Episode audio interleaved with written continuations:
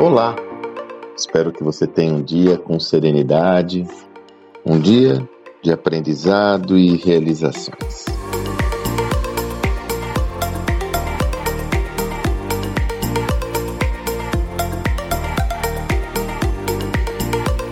Aprender a aprender para aprender sempre.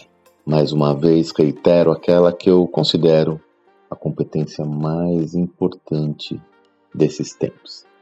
Dias de transformação abruptas, velozes, requerem uma alta capacidade de aprendizado para que possamos estar adaptados ao ambiente ao qual estamos inseridos. Dentro desse contexto, uma, um tema muito relevante que surge é como nós conseguimos mensurar, medir a nossa evolução a partir de um determinado aprendizado.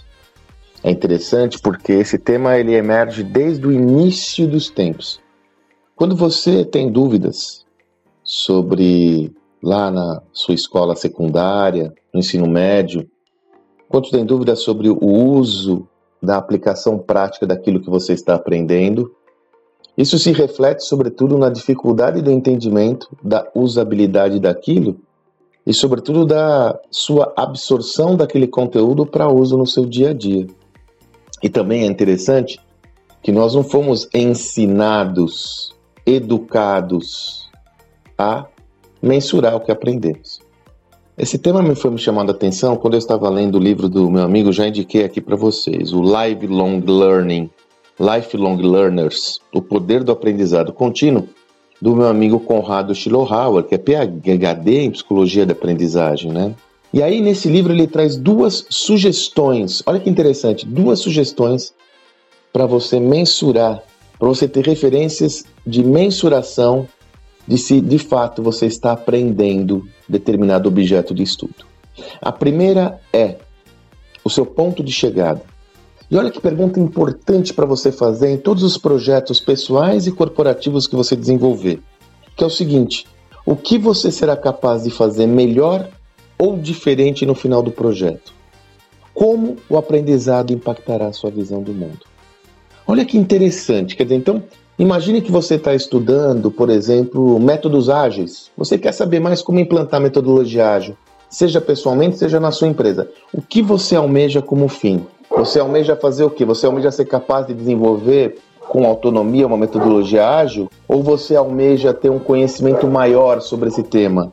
Enfim, qual é a sua perspectiva pessoal sobre essa mesma lógica? Primeira referência. A segunda referência, também que eu julgo ser muito relevante, interessante nessa história.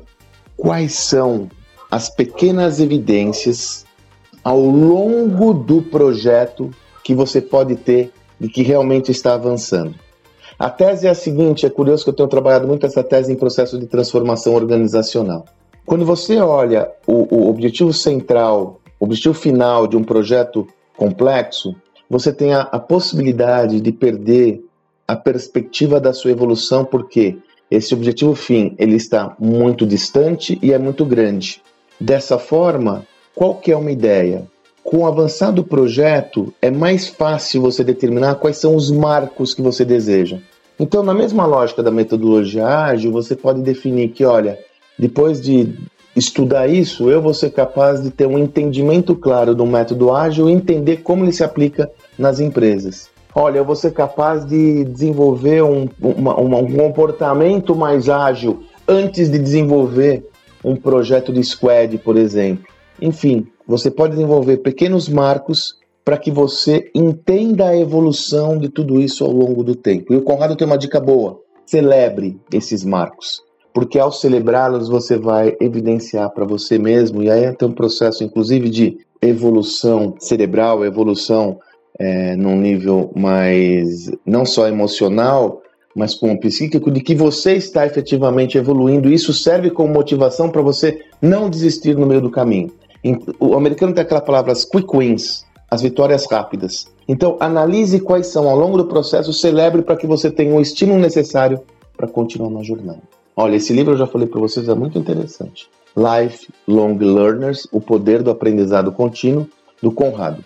Estou gravando esse áudio dia 17 de agosto. Se você desejar, hoje, dia 17 de agosto, às 19 horas, eu vou ter uma live com o Conrado no meu perfil do Instagram.